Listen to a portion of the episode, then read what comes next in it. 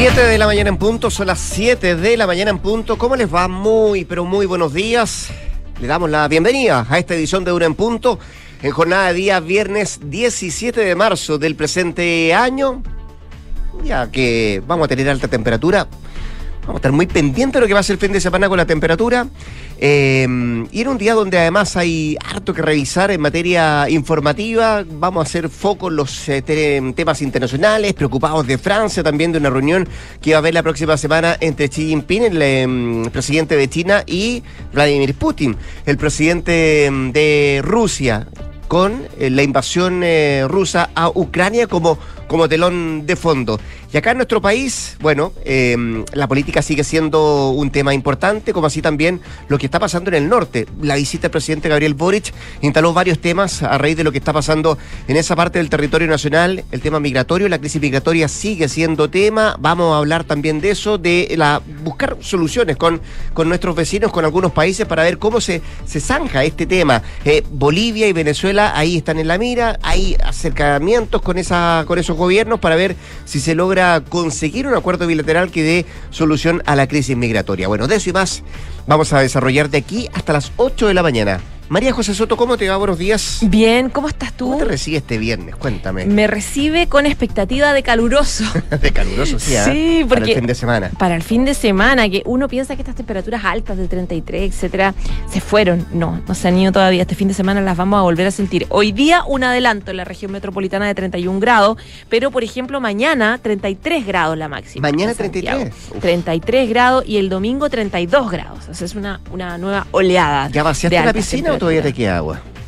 Todavía me queda agüita. Todavía, te Todavía me queda Aprovecha el fin por de si semana. acaso. Ah, O sea, Para cambiar los que- 33. Yo creo que el fin de semana un poco de piscineo, los que puedan ahí, va, Claro. busquen una piscinita porque va a estar, va a estar difícil eh, eh, pasar este, este calor. Mientras que, por ejemplo, en la región de Valparaíso para hoy esperan extremas eh, de 21 grados y el fin de semana medio nublado, sale el sol de repente, extremas entre los eh, 15 23 grados el sábado y el domingo entre los 15 y los 21 grados. Saludamos a los que nos escuchan en Concepción también, en la 90.1 que para hoy esperan una máxima de 22 grados y este fin de semana súper agradable, extremas entre los 12 y los 24 grados, cielos soleados y un poquito de viento también en la ciudad de Concepción. Se mantiene la lluvia en Valdivia, por ejemplo, va a seguir lloviendo entre la mañana y la tarde de hoy, 17 grados la máxima, en eh, Temuco también eh, chubascos eh, y eh, máxima de temperatura 21 grados, va a llover durante la tarde y la noche. Y en Puerto Montt, donde nos escuchan en la 99.7,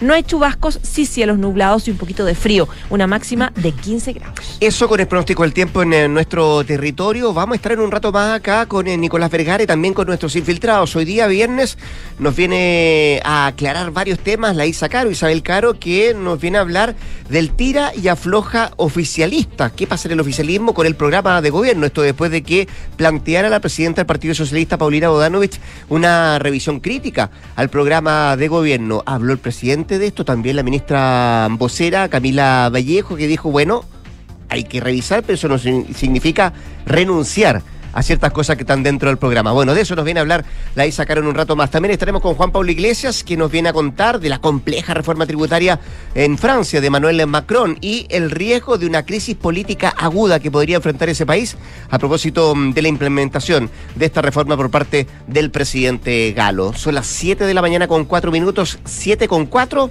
momento de dar el vamos, momento de conocer nuestros titulares.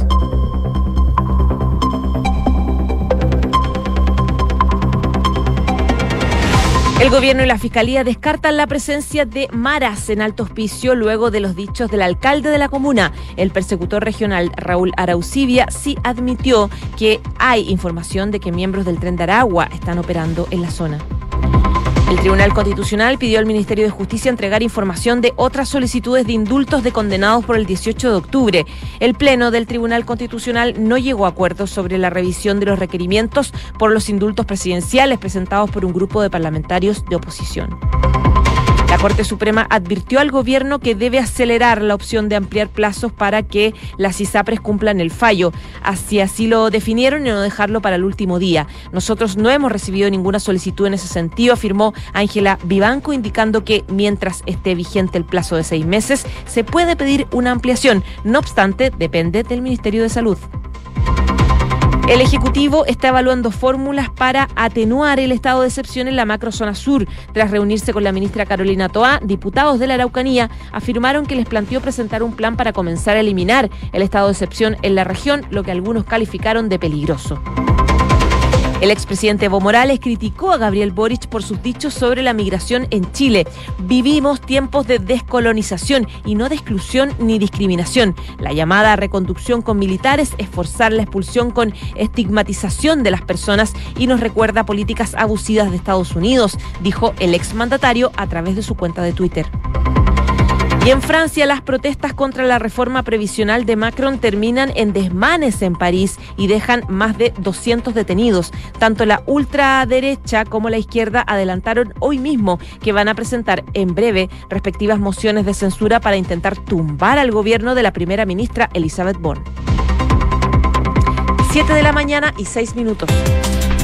Bueno, en medio de la crisis migratoria que está afectando principalmente a la parte norte de nuestro país, a esa parte del territorio nacional, el gobierno se preocupó ayer de aclarar que no habrá perdonazos a los eh, migrantes expulsados. Se insistió además en la necesidad de dialogar, de conversar, de buscar acuerdos con Bolivia y también con Venezuela. Y fue la ministra del Interior, Carolina Toa, quien sostuvo que ahora, em, decía ella, hay mejores condiciones para que, por ejemplo, Bolivia también tenga interés en avanzar en un trabajo colaborativo para tratar de dar una solución a esta situación eh, migratoria que enfrentamos. En paralelo, eh, el ministro de Relaciones Exteriores, el nuevo canciller Alberto Van Claveren, aseguró que hay diálogos y también hay señales positivas para avanzar en acuerdos bilaterales con Bolivia y también con Venezuela, decía el canciller, eh, y probablemente la cumbre iberoamericana podría ser el escenario para conseguir medidas concretas y también avanzar en soluciones para esta crisis migratoria.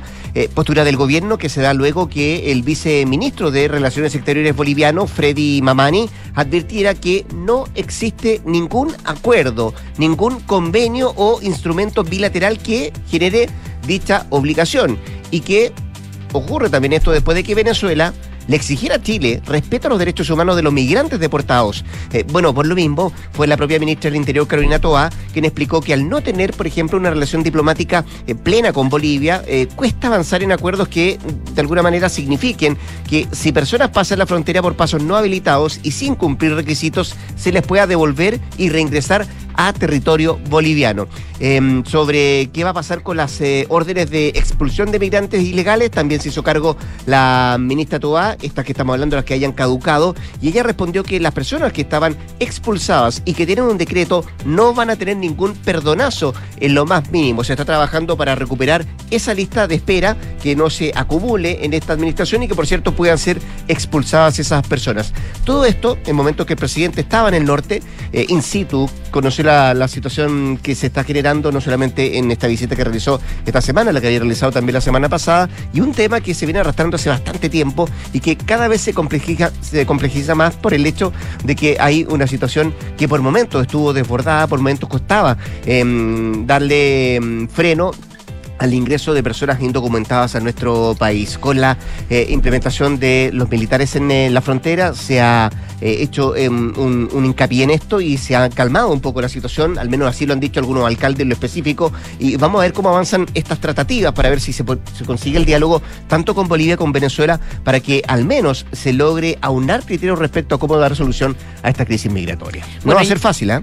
Claramente mm. no va a ser fácil y porque además trae problemas con los países vecinos importantes. La cumbre iberoamericana va a ser clase para, va a ser, clave, para, poder llegar a. Es cierto. Eh, y, ayer hablaba la ministra todavía decía, bueno, lo que pasa, por ejemplo, con Perú se ha podido avanzar porque claramente hay una relación bilateral con el vecino país. No ocurre lo mismo con Bolivia y ella se preocupaba de diferenciar esto. Bueno, no es el único tema que preocupa en el norte. Sí, en el norte también preocupa la situación del eh, tren de Aragua, la situación de salud y eh, esto que viene hace rato hablándose respecto de la eventual presencia de estas bandas criminales maras centroamericanas que han sido un desastre en Centroamérica y que em, en algún minuto se habló que podrían tener la presencia en nuestro país. Volvió el tema a propósito de una declaración que hace el alcalde de Alto Hospicio, que es Patricio Ferreira, que dice que, primero dice que el tren de Aragua está todavía instalado en Alto Hospicio, a pesar de que en algún minuto el Ministerio Interior dijo ya está totalmente liquidada. Bueno, sí está, algo que confirmó sí la Fiscalía, pero dice también está instalada en la comuna, eh, particularmente en las tomas, las maras. Hay grupos de maras que vienen eh, efectivamente desde Centroamérica a eh, instalarse en esa zona, algo que ya descartó, por ejemplo, el gobierno que refutaron la, la información o sea, no, es que lo descarten, es que dicen no tenemos información al respecto. Eh, por ejemplo, em, el, delegado presidencial de Tarapacá, que es Daniel Quinteros, dice la información que hemos recogido tanto de la Fiscalía como de las policías no dan cuenta hasta ahora de algún antecedente que permita establecer la presencia de maras en alto hospicio. Decía que, em, eh, de todas formas, se está trabajando con altas medidas para evitar este, eh, una situación así. Decía, el gobierno está implementando una política nacional contra el crimen organizado, hay más de 70 medidas para articular eh, el, y fortalecer el trabajo y la pega que hacen las instituciones del Estado para identificar, ojalá, oportunamente a bandas criminales que eh, traten de enfrentar esta nueva realidad eh, criminal. Y desde el Ministerio del Interior también decían que todavía no tienen información de presencia de maras. Em, fue algo que consignó también el fiscal regional Raúl Arancibia, que sabemos que él, ese fiscal es bien emblemático en la zona respecto de la persecución del delito, bandas criminales, etcétera. Y él decía que organizaciones criminales transnacionales sí, efectivamente están entrando. Han entrado a Chile por la frontera del norte, se han instalado en la región, como por ejemplo esta megabanda del tren de Aragua que todavía tiene células en Chile en el norte, pero aclaraba que por ahora no está registrada. No hay información de la presencia de, eh, de, maras en la región de Tarapacá, por lo tanto no se puede consignar esta acusación que hacía eh, el, alcalde de Alto Hospicio. Sí, em, cuando uno escucha no solamente a los fiscales, también escucha al, mismo delegado, las autoridades de la, de la zona norte, claro, efectivamente dicen, bueno, los antecedentes que nos entregan tanto la Policía de Investigaciones, Carabineros, la misma Fiscalía, eh, permiten decir que no se puede confirmar que estén las maras en Chile. pero uno podría poner una coma, tampoco podría podríamos descartarlo si efectivamente están, están instalados en nuestro país, pero se ha hecho un una de trabajo de parte principalmente de la Fiscalía y también de la Policía de Investigaciones para, para tratar de establecer si hay algún nexo, alguna conexión con este tipo de crimen organizado. 7 de la mañana con 12 minutos. Escuchas, Duna en punto. Vamos a cambiar radicalmente de tema porque ante una inminente posible quiebra de las ISAPRES, que sabemos están pasando una situación financiera compleja, eh, ayer la Corte Suprema se preocupó de aclarar que si el gobierno requiere más plazo para el cumplimiento del fallo del máximo tribunal sobre justamente las ISAPRES, eh, tiene que hacerlo como una especie de petición formal, decía ayer la vocera mm, del máximo tribunal de nuestro país, Ángela Vivanco. Eh, estamos a dos meses que se cumpla el paso para dar cumplimiento a este histórico fallo y todavía no existe un mecanismo para efectuar los pagos desde las propias ISAPRES. De hecho, eh, desde el Ministerio de Salud y en el Congreso se han em, em, preocupado de tratar de buscar acuerdos, conversaciones para presentar un plan para abordar justamente esta crisis. Sin embargo, también la Superintendencia de Salud no se ha pronunciado aún sobre la posibilidad de extender el tiempo para la propuesta a las eh, prestadoras privadas, el cual, recordemos, se cumple en, en mayo, a fines de mayo de este año. Esa petición no se ha hecho y es una petición que tiene que resolver eh, la sala. Hay una posibilidad que se presente en la Corte de Apelaciones porque este fallo ya está en etapa de cumplimiento o que se nos solicite directamente a nosotros. Eso era lo que decía eh, Ángela Vivanco, la vocera del eh, máximo tribunal, respecto a la posibilidad de que se pueda pedir una extensión del plazo para que se cumpla el fallo por parte de, mm, por parte de la CISAPRES y algo que podría estar estudiando el gobierno. Así que eh, por ahora, desde el Parlamento han dicho que si se necesita más, más tiempo, es un tema que debe decidir la propia ministra de Salud de aquí a fin de mes para que así haya claridad por una parte y todos los sectores sepan a qué atenerse respecto al momento en que se empiecen a hacer las eh, devoluciones a los afiliados. Anoche, en una entrevista en el canal 24 Horas, el propio mm, senador y presidente de Renovación Nacional, Francisco Chaguán, que además es presidente de la Comisión de Salud del Senado, decía que en todas estas conversaciones que han tenido con la superintendencia, con el Ministerio de Salud, han escuchado también a las ISAPRES, lo que más preocupaba era em, las cifras que se estaban entregando y también los plazos. Decía él que, de acuerdo a los tiempos que se manejan, lo más probable es que si esta situación se mantiene, si no hay una solución que se pueda dar a la crisis económica que están eh, presentando hoy las ISAPRES, esas instituciones podrían quebrar la mayoría dentro de los próximos cuatro meses. Era lo que decía el presidente de Renovación Nacional. Más o menos esos son los plazos que se manejan, lo que traería además una, una un efecto dominó de, situaciones complejas desde el punto de vista económico, por lo que pasaría con las ISAPRES, con lo que pasaría con las clínicas, proveedores también desde el tema de la salud. Así que muy pendientes de si efectivamente se puede pedir una extensión del tiempo por parte del gobierno al máximo tribunal a este fallo que se cumple a fin de mes de mayo y que tienen que cumplir las propias eh, instituciones de ISAPRES, que, insisto, en la situación financiera hoy por hoy es bien compleja. 7 de la mañana y 15 minutos. Estás en Duna en Punto. ¿Programa de gobierno? ¿Hay que revisarlo? Oye, están hace ¿Hay que priorizar?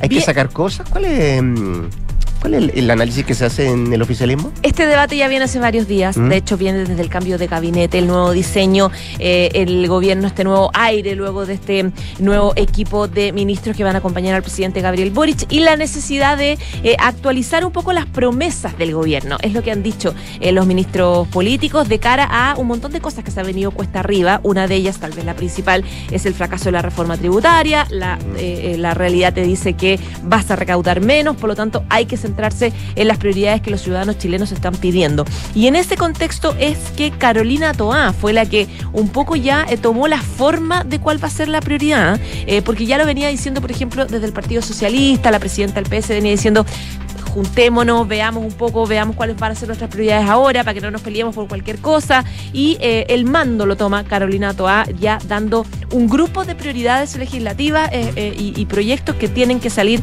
y por lo tanto otros van a quedar fuera. Y lo dijo ayer en una primera edición de este programa que denominaron Gobierno Informa, que es como una suerte de puesta en escena comunicacional en redes sociales, como un live, donde el gobierno pretende empezar a explicar las cosas importantes, digamos, en, distintos temas nacionales. Ayer fue 100% em, eh, seguridad. De hecho, mm. estaba la ministra con los subsecretarios también del ramo hablando de los avances en seguridad. Es evidente que esa es una de las prioridades. Y fue ahí donde la ministra habló sobre eh, la, la, importancia de actualizar un poco las prioridades del gobierno, algo que eh, como te digo, viene el PS un poco pidiendo, pero vienen resistiendo otros sectores como el Partido como el Partido Comunista, que dice, no, pues nosotros tenemos una bandera, banderas de lucha, nos comprometimos para ciertas cosas y hay que cumplirlas. Bueno, al respecto puso de nuevo la pelota sobre la...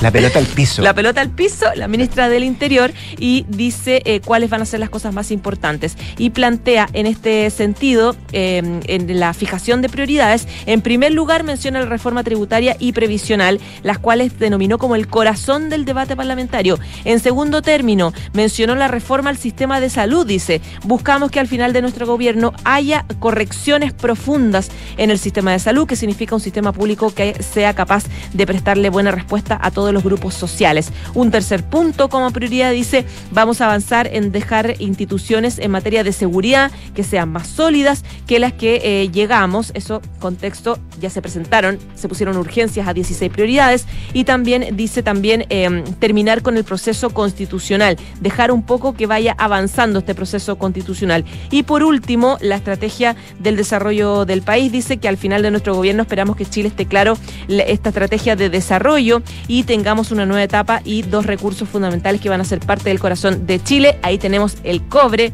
el litio y el hidrógeno verde, es decir, avanzar en esas políticas. Y por ahí van las peticiones también del Partido Comunista respecto de bajar eh, avanzar en una institucionalidad eh, sobre el litio. Una empresa nacional. Eh, ¿Cuánto de avanzar sin renunciar, que es el eslogan, que es lo que ha dicho el Partido Comunista, se podrá mantener en esta revisión? Bueno, es una pregunta que todavía está abierta, que todavía tiene harto tiralla floja.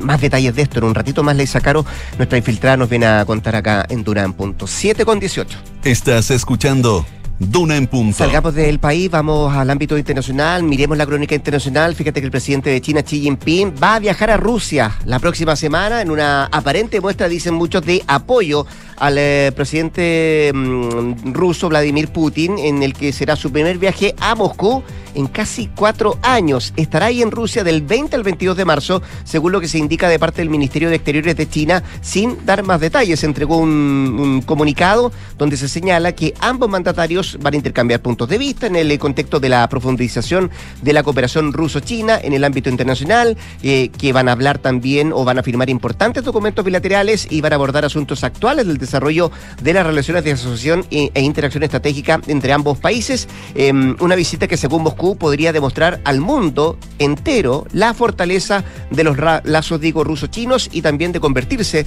en el principal acontecimiento político del año en cuanto a relaciones bilaterales. Hace cuatro años que no va el presidente de China a Rusia y va en un momento bien complejo eh, de la situación que se está viviendo, particularmente en Europa del Este a raíz de la invasión de Rusia a Ucrania. Hasta ahora, ¿qué es lo que ha hecho el régimen chino? Ha intentado presentarse como parte neutral en este conflicto bélico entre Rusia y, Rusia digo, y Ucrania, pero su postura ha sido bien criticada por algunos líderes occidentales por, dicen, carecer de credibilidad por una cosa y proporcionar apoyo tácito a Moscú. Así que muy pendiente de esta cita que se va a dar la próxima semana entre el presidente de China y el presidente ruso ahí en Moscú, 7 con 20. En Duna en Punto le tomamos el pulso a la economía. Revisamos los principales indicadores económicos. Se cotiza en esta jornada la UF a 35.591,56 pesos, mientras que el dólar a la baja 823,50, el euro al alza 874,87 y el dólar 3,94, no, el cobre digo, cobre. 3,94 eh, dólares la libra al alza. Bajo de los 4 dólares. Eh, revisemos lo que trae la prensa económica. Mira, en, en esto estuvo trabajando el equipo de Pulso de la Tercera durante la noche para titular Proyecto de rentas regionales incluye nuevas tasas locales y también rendición de cuentas. ¿ah? Eh, otro de los titulares que trae Pulso, salario mínimo, la CUT le va a pedir al gobierno adelantar para fines del 2024 o comienzos del 2025 meta de llegar a los 500 mil pesos. Y el diario financiero que trae como titular, Grupo Luxich tiene nuevo socio en Paraguay, Banco Sudameris, se queda con los activos del expresidente Cartes, parte de lo que trae la prensa económica esta jornada de viernes.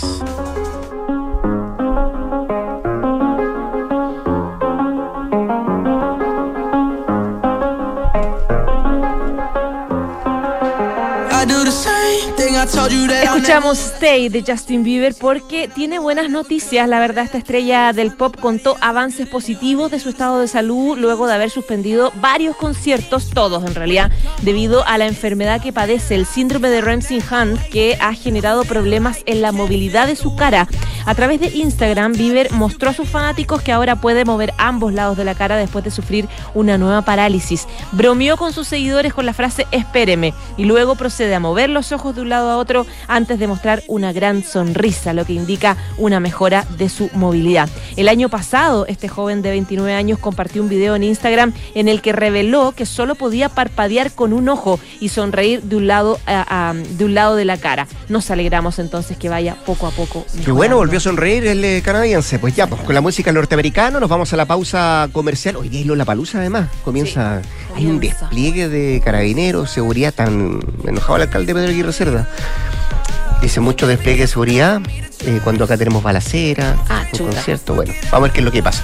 ¿A las 8 nos contamos? ¿Usted vuelve a esa hora? Sí, actualizando informaciones. Por ahora nos vamos a la pausa. En WOM te dan más red, más conexión y más gigas para que puedas conectarte, estés donde estés, a un precio justo, porque son la red 5G más grande del país y no van a parar. WOM, nadie te da más. Y conecta la gestión de tu empresa con Sapiens CRP y tu área de gestión de personas con Senda. Ambas soluciones de Fontana y su ecosistema de gestión empresarial. Integra todos los procesos de tu compañía en defontana.com. 7 de la mañana con 23 minutos, 7 con 23. Nos vamos a la pausa comercial. Nos queda mucho más que revisar acá en.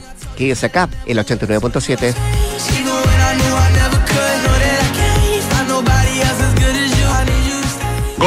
Llegó marzo y recursos humanos ya está en modo digital con Senda de Fontana. Remuneraciones, check. Vacaciones, check. Firma digital, check. Declaraciones juradas, check. Comunicaciones, check. Apps para colaboradores, check. Todo bajo control y eficiente con De Fontana. Recursos humanos está listo para despegar.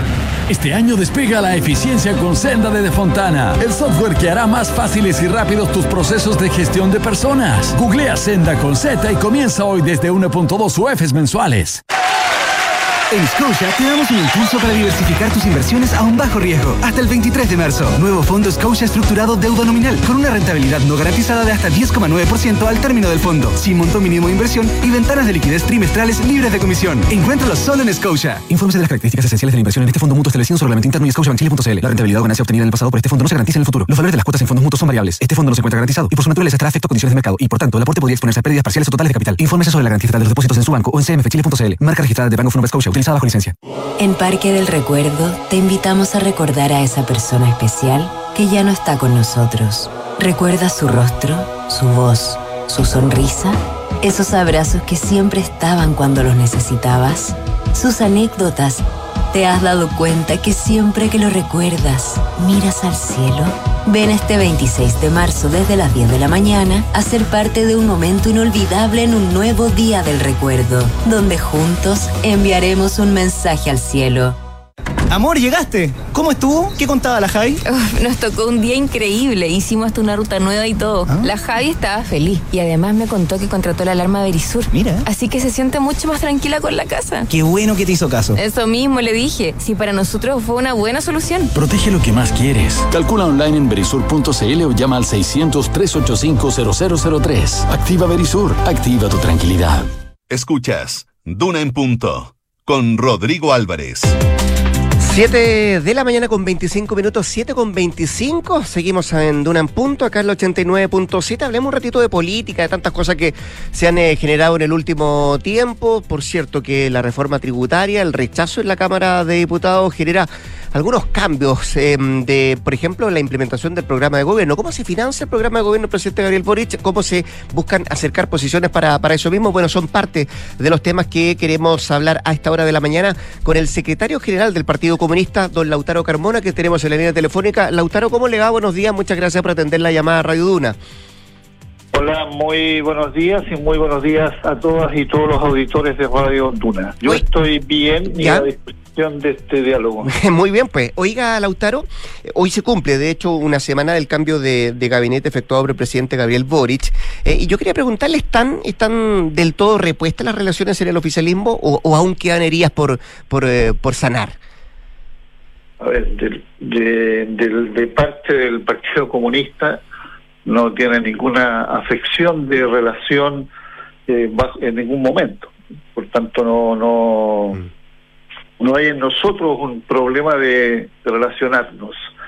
Sí estoy consciente que particularmente el Partido Radical se planteó un momento de reflexión, una cosa vinculada, digamos, a un ejercicio soberano de ellos. Yo lo respeto porque es una conclusión a la que ellos han llegado y entiendo que eso se despeja, si no me equivoco, precisamente el día de hoy en algunas reuniones que ellos solicitaron o que ellos tienen entre ellos. Eh, va a haber una reunión hoy día de los partidos políticos de, que participan del gobierno y ahí vamos a conocer más detalle de en qué situación está el Partido Radical. Sí, em, pero para usted, para el Partido Comunista, Lautaro, eh, de alguna manera, porque usted me dice, bueno, de nosotros desde el punto de vista del PC no tenemos nada que, que decir, pero ¿e- ¿era comprensible o es comprensible la molestia no solamente de radicales, también de los liberales que acusaron de alguna manera sentirse perjudicados con el cambio de gabinete?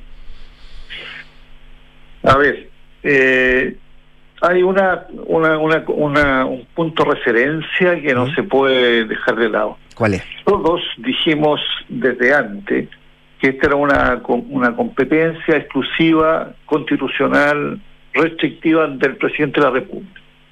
Todos dijimos que estábamos en disposición de los ajustes que él estimara sobre la base de que esto se relacionara con un- una eficacia mayor en la gestión de gobierno.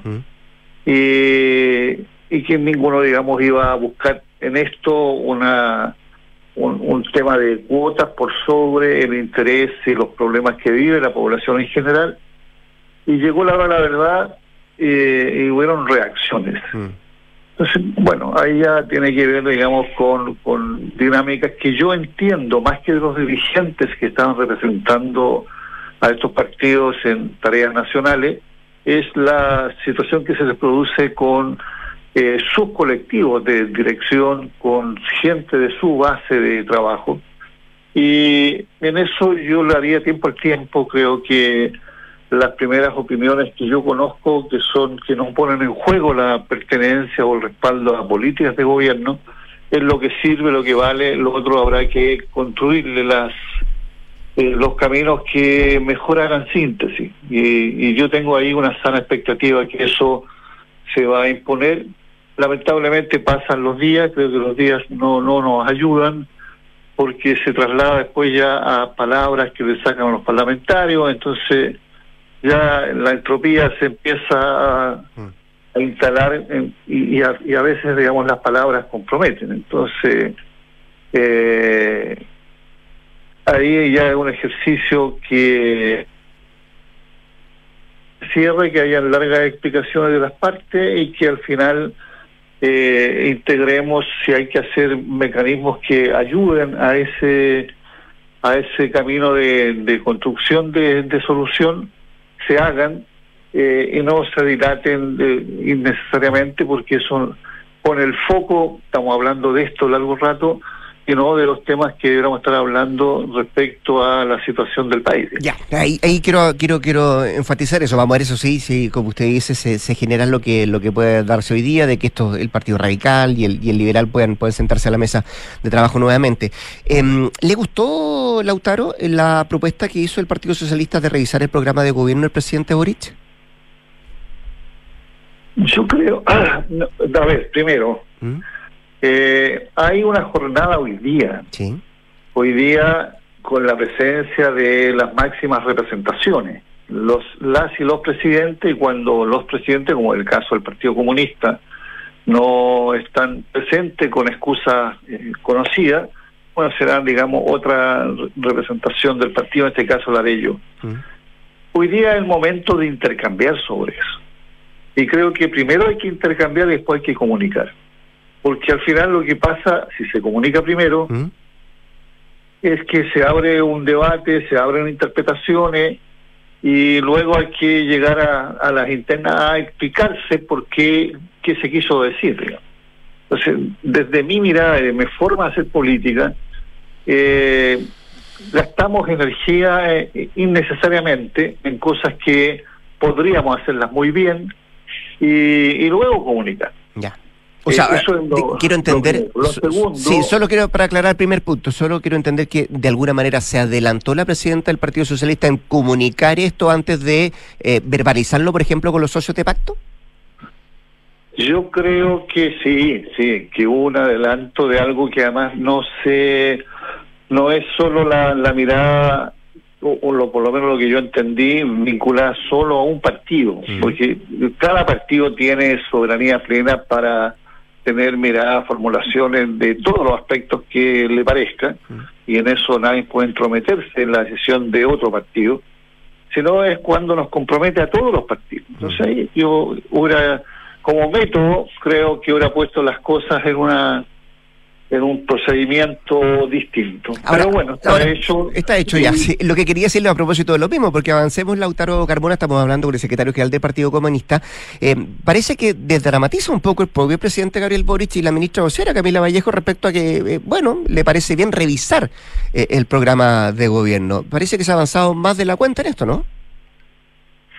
No, no, yo creo, a ver, yo creo que no hay una sola fuerza política que no asocie que el mundo cambia, que, que todos los días el mundo es distinto al de ayer y que en esta situación, digamos, el, el, ejercicio para cumplir con los compromisos del gobierno ha tenido adversidades de origen, como es la composición y la no mayoría en ninguna de las dos cámaras, eh, que dificultan una mejor eh, eh, gestión de eficacia para llevar adelante ya a esta altura una varias reformas que son las que están comprometidas y en la cual tenemos convicción que son una necesidad para el desarrollo de Chile. y, y- y de la población, de, la- de las comunidades, de, de las personas, de la gente. Eh, y que eso va a obligar a que uno haga prioridades, haga eh, que, que otro nuevo mecanismo. Por ejemplo, la reforma tributaria que fue eh, rechazada su idea de legislar, Mm. y eso es muy lamentable porque es de público conocimiento que estaba vinculada a temas largamente esperados por la gente en sus condiciones de vida. Eh, estaba vinculada a mejorar, por ejemplo, la situación de las pensiones. Ah, básicamente buscar financiar el programa, concretamente, ¿no, Lautaro? No, por lo menos dos o tres cosas que son muy importantes. Claro. Bueno, fue se cerró la posibilidad de discutir. Y ese es un daño muy grande que no le hacen al gobierno de parte de la derecha, sino que es un daño que se le hace a la gente que potencialmente es la beneficiaria de, de esta de estas políticas. Bueno, eso obliga a ver cómo se aborda el tema del financiamiento de las políticas que seguimos considerando. Son de urgencia, son necesarias, son de justificación plena, y hay entonces ahí un giro del punto de vista de la implementación de medidas que vayan en la dirección de recabar los recursos que hacen falta para eso. Bueno, ahí hay un ejercicio elemental de adecuación al cumplimiento del programa. Ya, es bueno el ejemplo que usted pone, Lautaro, porque ah, quiero entender que para ustedes, para el Partido Comunista, si se hace una revisión del programa, ¿es priorizar ciertas cosas, no cambiar o sacar algo que está en el programa de gobierno? Para, para nosotros es no hay no hay quien haya sostenido, no conozco eh, qué cosa concreta alguien está poniendo en jaque no deba cumplirse per se de lo que son los compromisos del gobierno. Lo que se ve ahora será con menos recursos, con recursos en, en- en intensidades distintas, cuál será las prioridades que se apliquen. Eh, es evidente, lo decía el propio presidente, que alcanzó una dimensión de primer nivel, algo que creció y tiene una, un impacto tan fuerte en la convivencia de la gente como son las políticas de seguridad pública. Y requieren recursos y requieren concentraciones de, de esfuerzo, etcétera, y da cuenta de eh, temas que la vida va reclamando ajustes precisos. Pero eso, eso no tiene que ver con crear la sensación de que hay un abandono del programa, de que hay una renuncia al programa, que no sea eh, para mejor cumplir, veamos que es lo más eficaz. O sea, avanzar sin renunciar, sigue siendo la consigna del Partido Comunista en esto. Yo creo que es una convicción más que una consigna, o sea, esto no es, es una argumentación, yo no estoy haciendo una consigna. Eh, estoy diciendo que fui riguroso y serio para hacer mis prioridades y comprometerme frente a la gente y que ahora intentaré con ese mismo rigor, porque salvo que yo crea que esas prioridades cambiaron o que esas políticas ya no hacen falta. Claro. Ahora, ahora Lautaro Carmona, estamos hablando con el secretario general del Partido Comunista. Ahora, como en esto de priorizar, hay que armar una lista, hay que poner qué es primero, qué es segundo. ¿Cuál es, eh, quería saber de su visión desde el Partido Comunista, cuáles son las cosas que, comillas, no se transan respecto a que tendrían que estar en los primeros tres o cuatro o cinco lugares de esta, de esta misma lista de lo que tiene el programa de gobierno? Por ejemplo, eh, la reforma de pensiones es un intransable para el Partido Comunista que esté dentro de las primeras eh, 40 horas, que ha avanzado, por cierto, también es una de las de cosas que debería estar en la primera, eh, los primeros puestos de la lista. Bueno, yo creo que lo hemos dicho más de una vez, las políticas que deben seguir adelante, que debemos hacer todos los esfuerzos y que esperamos haya incluso una sensibilidad elemental de parte de la oposición para contribuir en los acuerdos eh, cuando de por medio estén las leyes, es en primer lugar una política de seguridad pública que vuelva a recuperar en proporciones importantes la convivencia en las comunidades con respeto a la diversidad, pero sin riesgos como los que hoy día están lamentablemente masificándose en, en tanto espacio. En segundo lugar, hay políticas vinculadas a los temas sociales de principal sensibilidad, como son la salud pública, que requiere presupuestos que van en la dirección de terminar con las listas de espera, ojalá terminar o por lo menos acortar porque, eh, en forma muy contundente las listas de espera en el plano quirúrgico, pero también en general, están los temas de la derecho a la vivienda y la posibilidad de acceder a ello, que es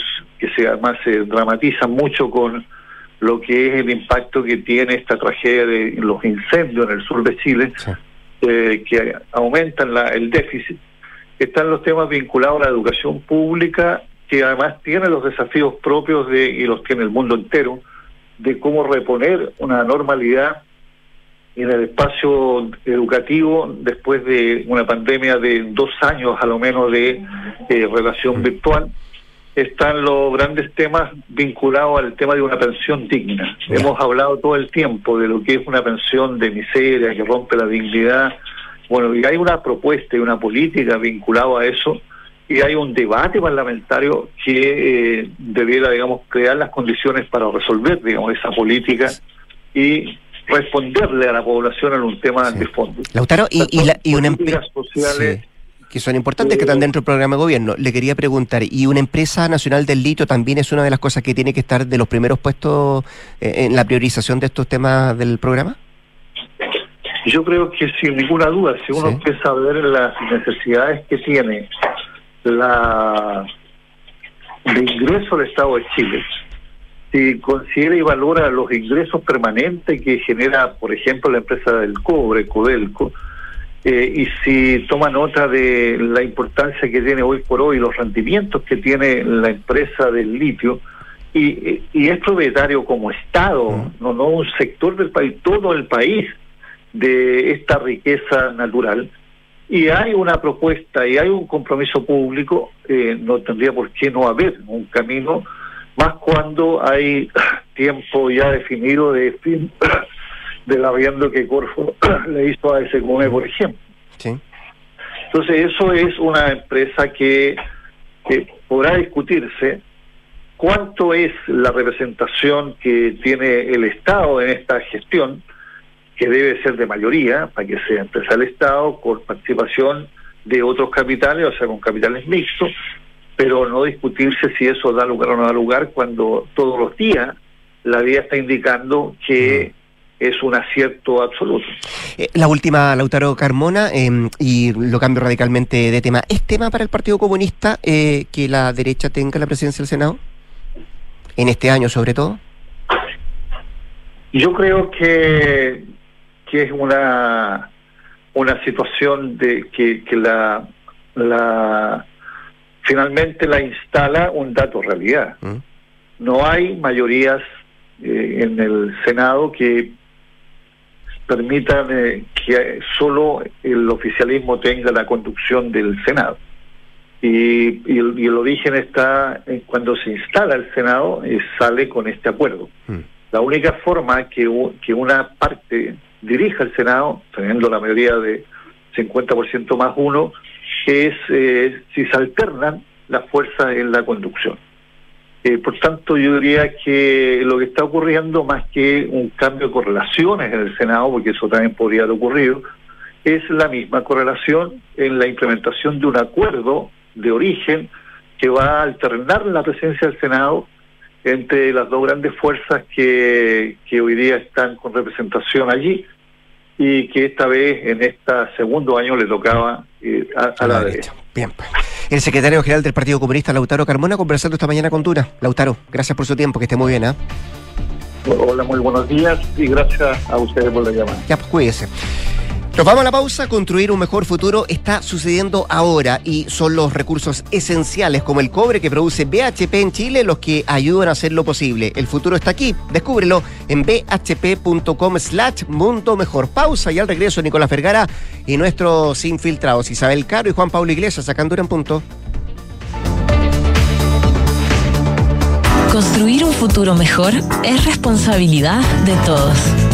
Mientras más países adoptan medidas para reducir las emisiones de carbono, la demanda de productos y servicios esenciales para el crecimiento económico sigue en aumento. No es fácil, pero son recursos como el cobre producido por BHP en Chile los que ayudan a hacerlo posible. El futuro está aquí. Descubre cómo en bhp.com slash mundo mejor.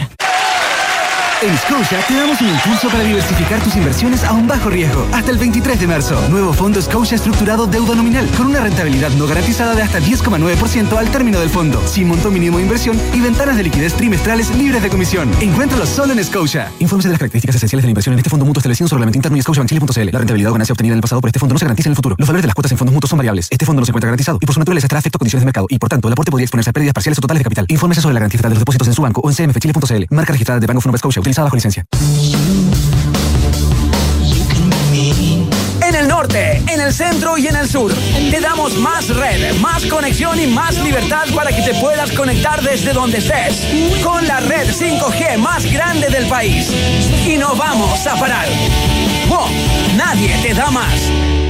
A mi edad cualquier examen siempre da un poco de nervios. No sabes cómo serán las noticias, si tendrás un diagnóstico certero o tendrás que repetirlo unas cuantas veces más. Por eso, donde te realizas tus exámenes, no da lo mismo. Somos la unidad de toma de muestras UC, el laboratorio más completo de Chile, con más de 900 tipos de exámenes y más de 40 unidades de tomas de muestra a lo largo del país. Agenda tu examen en ucecristus.cl o llamando al 22 676 7000. Somos UCECristus, somos la católica.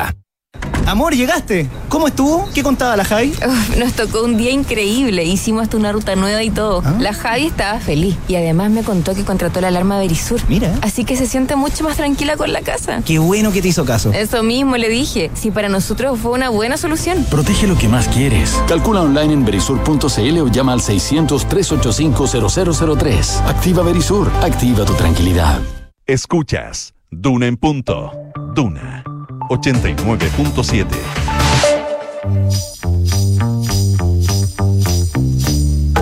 Son los infiltrados en Duna en punto.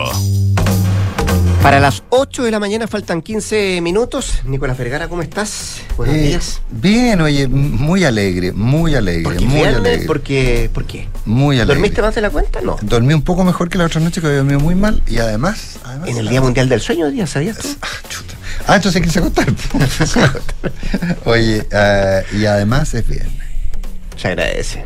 Thanks God it's Friday. Es cierto.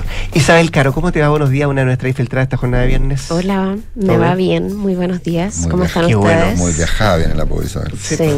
Menos mal no me apuné en colchón. Eso es lo más importante.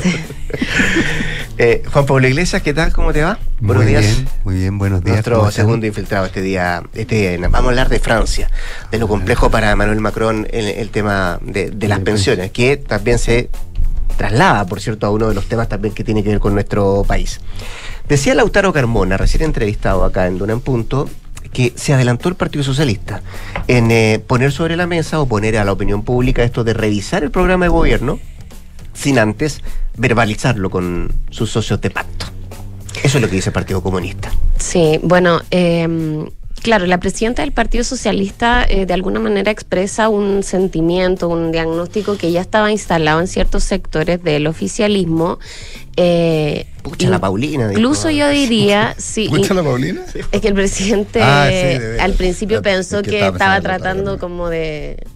En el fondo él lo que no quiere es que los partidos le enreden un poco esta, este debut en el fondo del segundo año, post cambio de gabinete, con este nuevo relato. Entonces al principio cuando eh, vio las declaraciones de Paulina Bodanovich dijo, eh, pucha la Paulina, ¿qué, qué está hablando? Pero... eh, él también desdramatizó esto, que, que, como les comentaba inicialmente, es algo que se instaló en el gobierno incluso desde eh, septiembre del 2022, cuando se rechaza la propuesta de nueva constitución, porque ahí es el primer como golpe en términos de que el gobierno entendió que las reformas que había planteado no necesariamente se iban a poder eh, proyectar como ellos lo habían anticipado.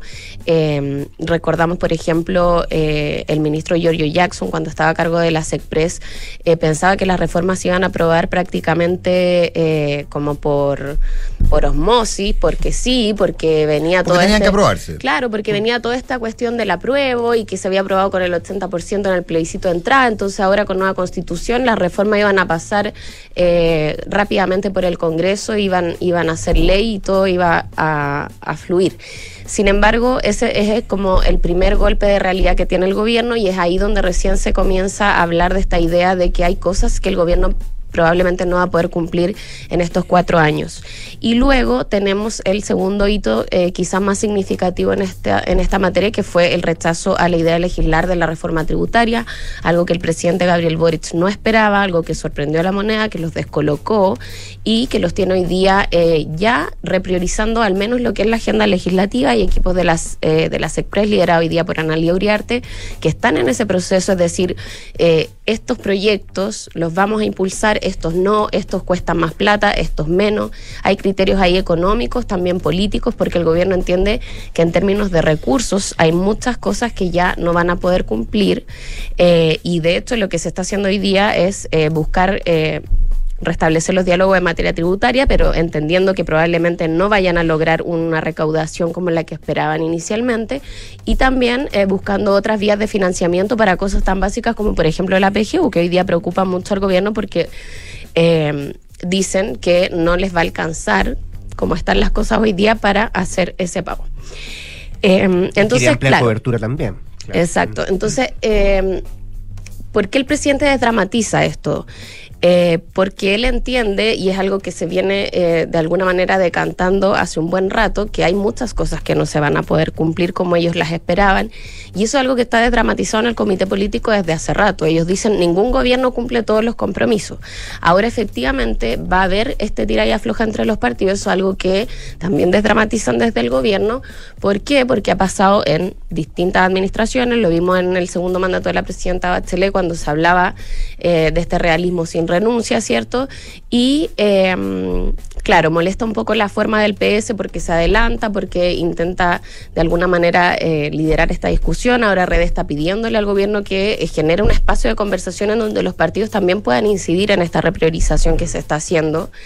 Eh, pero lo cierto es que eh, vemos un gobierno hoy día que eh, admite de alguna manera la realidad que enfrenta en términos políticos, económicos, en términos del Congreso que tiene también, donde sabemos que no hay mayoría y hoy día está eh, más fragmentado que nunca y con varios eh, problemas particulares que dejó el cambio de gabinete. Vemos a los liberales muy molestos con el gobierno, no se sabe cómo eh, van a seguir votando eh, los proyectos emblemáticos y, como comentaban antes con, con la María José, eh, hay eh, prioridad establecida y así lo hizo saber también ayer la jefa del gabinete, la ministra Carola Toá, en donde se establecen prioridades que son las obvias, que son la tributaria, pensiones, eh, algo en materia de salud que no va a ser lo que ellos quizás eh, planteaban, en materia de seguridad, que es algo que el mismo presidente reconoce que se han visto forzados a priorizar por que es una de las eh, principales preocupaciones de la ciudadanía y que era algo que inicialmente incluso en la campaña vimos que eh, no era prioritario para, para este gobierno. Entonces, eh, lo que, lo que se plantea al interior del comité político y lo que ha hablado el presidente con su equipo es que hay que desdramatizar de alguna manera este debate eh, y la pelea va a estar siempre, obviamente, más ligada a los partidos políticos, en donde ahí cada cual va eh, de alguna manera a tratar de instalar qué cosas eh, en el fondo no habría que renunciar, porque todos entienden que hay que renunciar a ciertas O cosas. ponerle en los primeros lugares de priorización. Exacto, por Para la ejemplo. Caro Carmona del PC, litio. Claro. La empresa nacional. Pero eso va, va en línea también con lo que con lo que piensa el gobierno porque saben que tienen que encontrar nuevas vías de financiamiento eh, justamente a propósito del rechazo de la reforma tributaria. Eh, pero hay varias cosas, por ejemplo, el CAE. El presidente ya ha dicho en varias oportunidades que eso hoy día es difícil, que no va a ser prioridad porque es mucha plata y es algo que eh, probablemente no se vaya a poder condonar como ellos lo comprometieron en el programa de gobierno durante este periodo. Y así hay varias iniciativas. Entonces, em, como les decía, la idea es como sincerar esto y vamos a ver ahora cuánto esto va a tensionar finalmente la alianza de gobierno, porque ese finalmente es como el gran nudo.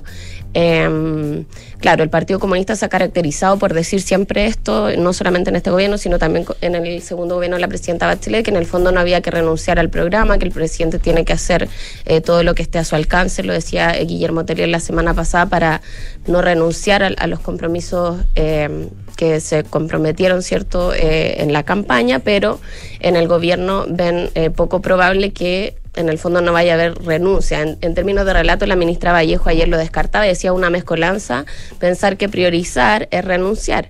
Pero la verdad es que todos sabemos que lo que se prioriza es lo que se va a hacer, porque en cuatro años en tres que ya les quedan, probablemente lo que se deje para el final no se va a cumplir. Al final no se renunció, no se alcanzó. Claro, una cosa es reconocer que se renuncia, otra es que en la práctica se renuncia Bueno, la, igual. re- la repriorización, toda esa historia que, que tiene que ver con, con- con eso, con que efectivamente si lo que tú haces es cambiar el orden y prioriza, es una forma de decir, mire, sabe que hay cosas que seguramente no vamos a alcanzar a hacer. Lo que pasa es que es distinto cuando se, cuando, porque esto se puede dejar o tácito, es decir, que vaya pasando solo, o asumirlo, porque eso tiene costos políticos.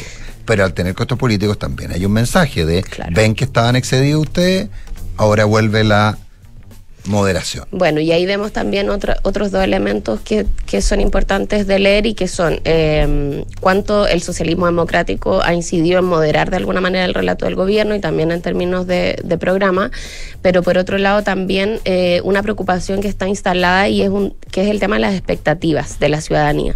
O sea, hoy día el gobierno tampoco puede eh, aparecer eh, diciendo que va a cumplir un montón de cosas que no se van a cumplir y eso también es algo que preocupa la moneda y por eso también se habla de esta actualización de los compromisos, lo ha dicho la ministra Toa, eh, lo reiteraba ayer, así es que bueno, vamos a ver eh, finalmente cómo decanta esta, est- esta discusión a nivel de partidos políticos, pero probablemente se imponga un poco la tesis de, de esta revisión crítica, ¿cierto?, que ha propuesto el Partido Socialista para ver qué cosas finalmente se van a poder cumplir y qué cosas no. Ya pues, pendientes de aquello, nos vamos por un rato a Francia para, para saber, estoy mirando la prensa francesa, eh, todos fotografías de las últimas marchas y protestas que han ocurrido a propósito de la reforma de pensiones de Macron. Así es, sí, porque el, el que no renunció en eso sí fue Macron. Mm. Eh, era un proyecto, el de la reforma de pensiones, que había impulsado en su primer periodo, no le fue bien. Eh, era un proyecto un poco distinto ese, eh, y finalmente insistió en este segundo periodo. Eh, y, y esa insistencia y lo que sucedió en estos en estas últimas horas ha desatado lo que las imágenes que se están viendo hoy día y lo que pasó anoche en, en, en París, eh, sobre todo en la Plaza de la Concordia hubo eh, autos quemados, fue fue bien bien violento e, e- intensa la noche de ayer en París, pero yendo a la reforma misma. Eh, Macron eh, impulsó esta reforma, eh, esta nueva reforma de, pensiones en, en enero, logró pasar el Senado hace, hace poco y pasó de ahí pasaba a la Asamblea Nacional que tenía que votarla ayer, pero en medio de una agitada sesión con eh, interpretaciones de la marsellesa por parte de un sector de la izquierda, de la Francia insumisa en, el, en, el, eh, en la asamblea que nos dejó hablar a la primera eh, ministra, finalmente el gobierno optó por un recurso que tiene de no llevar la reforma a votar, sino aplicar el artículo 49.3, que lo que hace es...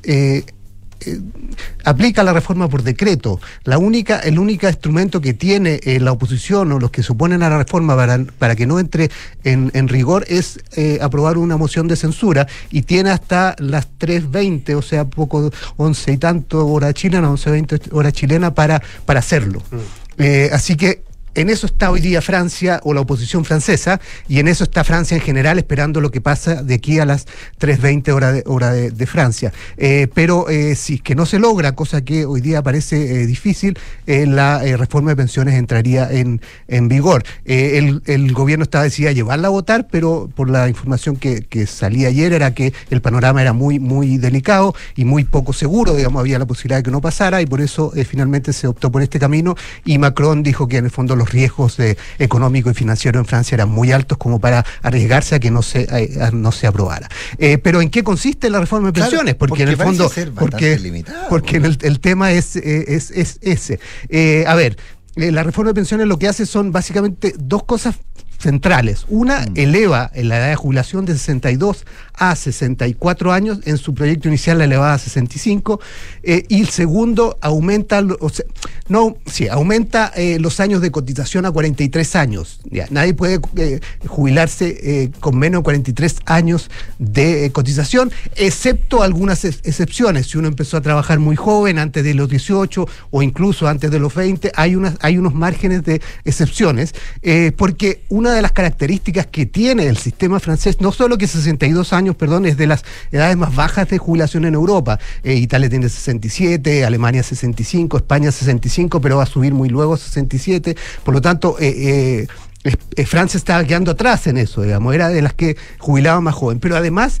tiene 42 tipos de jubilaciones, mm, tipos de jubilaciones distintas, eh, que van desde los ferroviarios, que es lo más conocido, lo que se hable mucho, digamos, los trabajadores ferroviarios tienen una, eh, un, una forma distinta, digamos, un, un periodo distinto de jubilación, hasta, por ejemplo, los bailarines de la Ópera de París, que también jubilan después de los 50 o 50 por ahí, y que es un, una, una eh, modelo, digamos, que...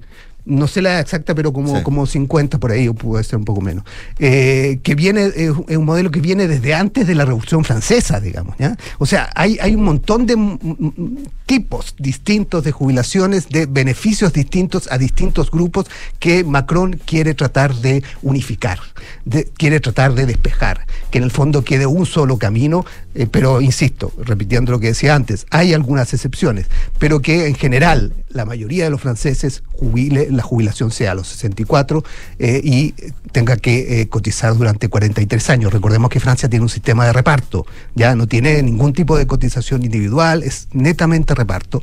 Por lo tanto, por eso Macron dice que es insostenible, porque eh, según las proyecciones de aquí al 2030, cuando va a entrar en pleno vigor esta, esta, esta, nueva, esta reforma, si es que no pasa nada de lo que decía al comienzo, eh, eh, si no se hace esa reforma, eh, el gobierno estimaba una, un déficit de unos 20 mil millones de euros de aquí al 2030. Eh, por lo tanto, para el gobierno francés era, una, un paso decisivo hacerlo. Ahora, eso no quita que el panorama es complicado. No se sabe lo que va a pasar de aquí a las, a las 3 20 horas de, París. Los, los republicanos, que son la derecha, es los que podrían inclinar la balanza y, y, en ese grupo hay muchas divisiones por lo que ha surgido en el último tiempo, pese a que en términos generales uno, pensaría que deberían estar en la línea de Macron. Eh, las mociones de censura vienen tanto desde eh, Marine Le Pen, que anunció ya una, como desde la eh, Francia insumisa, la izquierda de Mélenchon, que también anunció una. hay unos que dicen que no van a apoyar la de, la de, la de Marine Le Pen, los de izquierda, y los otros la inversa, pero el tema es que esa, esa, una moción puede llegar a votarse. Hay que ver si Elizabeth Born, la primera ministra, logra superarla. Eh, si no, el panorama eh, va a ser complicado y eso no quita, digamos, incluso si la logra superar, que el panorama va a ser complicado para adelante de Macron. Algunos dicen que esto va a marcar todo lo que le queda de su, de su gobierno. Ahora él estaría dispuesto a aparecer. Ahora, dos datos así muy, muy al pasar. Eh, hoy día, el sistema de pensiones francés le cuesta al presupuesto nacional el 13,8% del presupuesto y pasaría al 14,7%. Así es. Es una cosa. Es, el, es el segundo Europa después de Italia. Italia y Grecia que tienen 16% y después viene eh, Francia. Por lo tanto, el, peso y la carga es mm. importante. Y también hay que hay, hay, otro elemento a tener en cuenta, que es que en Francia, y por eso está este aumento del plazo para recibir la pensión completa, la pensión mínima garantizada subiría de 1.100 a 1.200 euros. Pero para ello hay que haber trabajado durante 43 años. Así es. O sea, alguien que empezó a trabajar a los 25 años está jubilando muy por sobre los 63. Eh, si quiere llegar a la pensión, a la pensión completa, que son 1.000 euros, que, que un poco menos, que son algo así como 900 mil pesos. Eh, ahora, a otros costos, pero... 68 años. 68. Sí. sí. Ya, pues 320 entonces. De ahora de Francia se ve el futuro de la reforma de pensiones de Macron. Don Juan Pablo Iglesias, muchas gracias. Isabel Caro, qué decirte, gracias. Gracias. Nicolás. Buen viernes. Que estés bien, ¿eh? Gracias. Se viene Hablemos en Ofante las noticias con María José Sota Candura.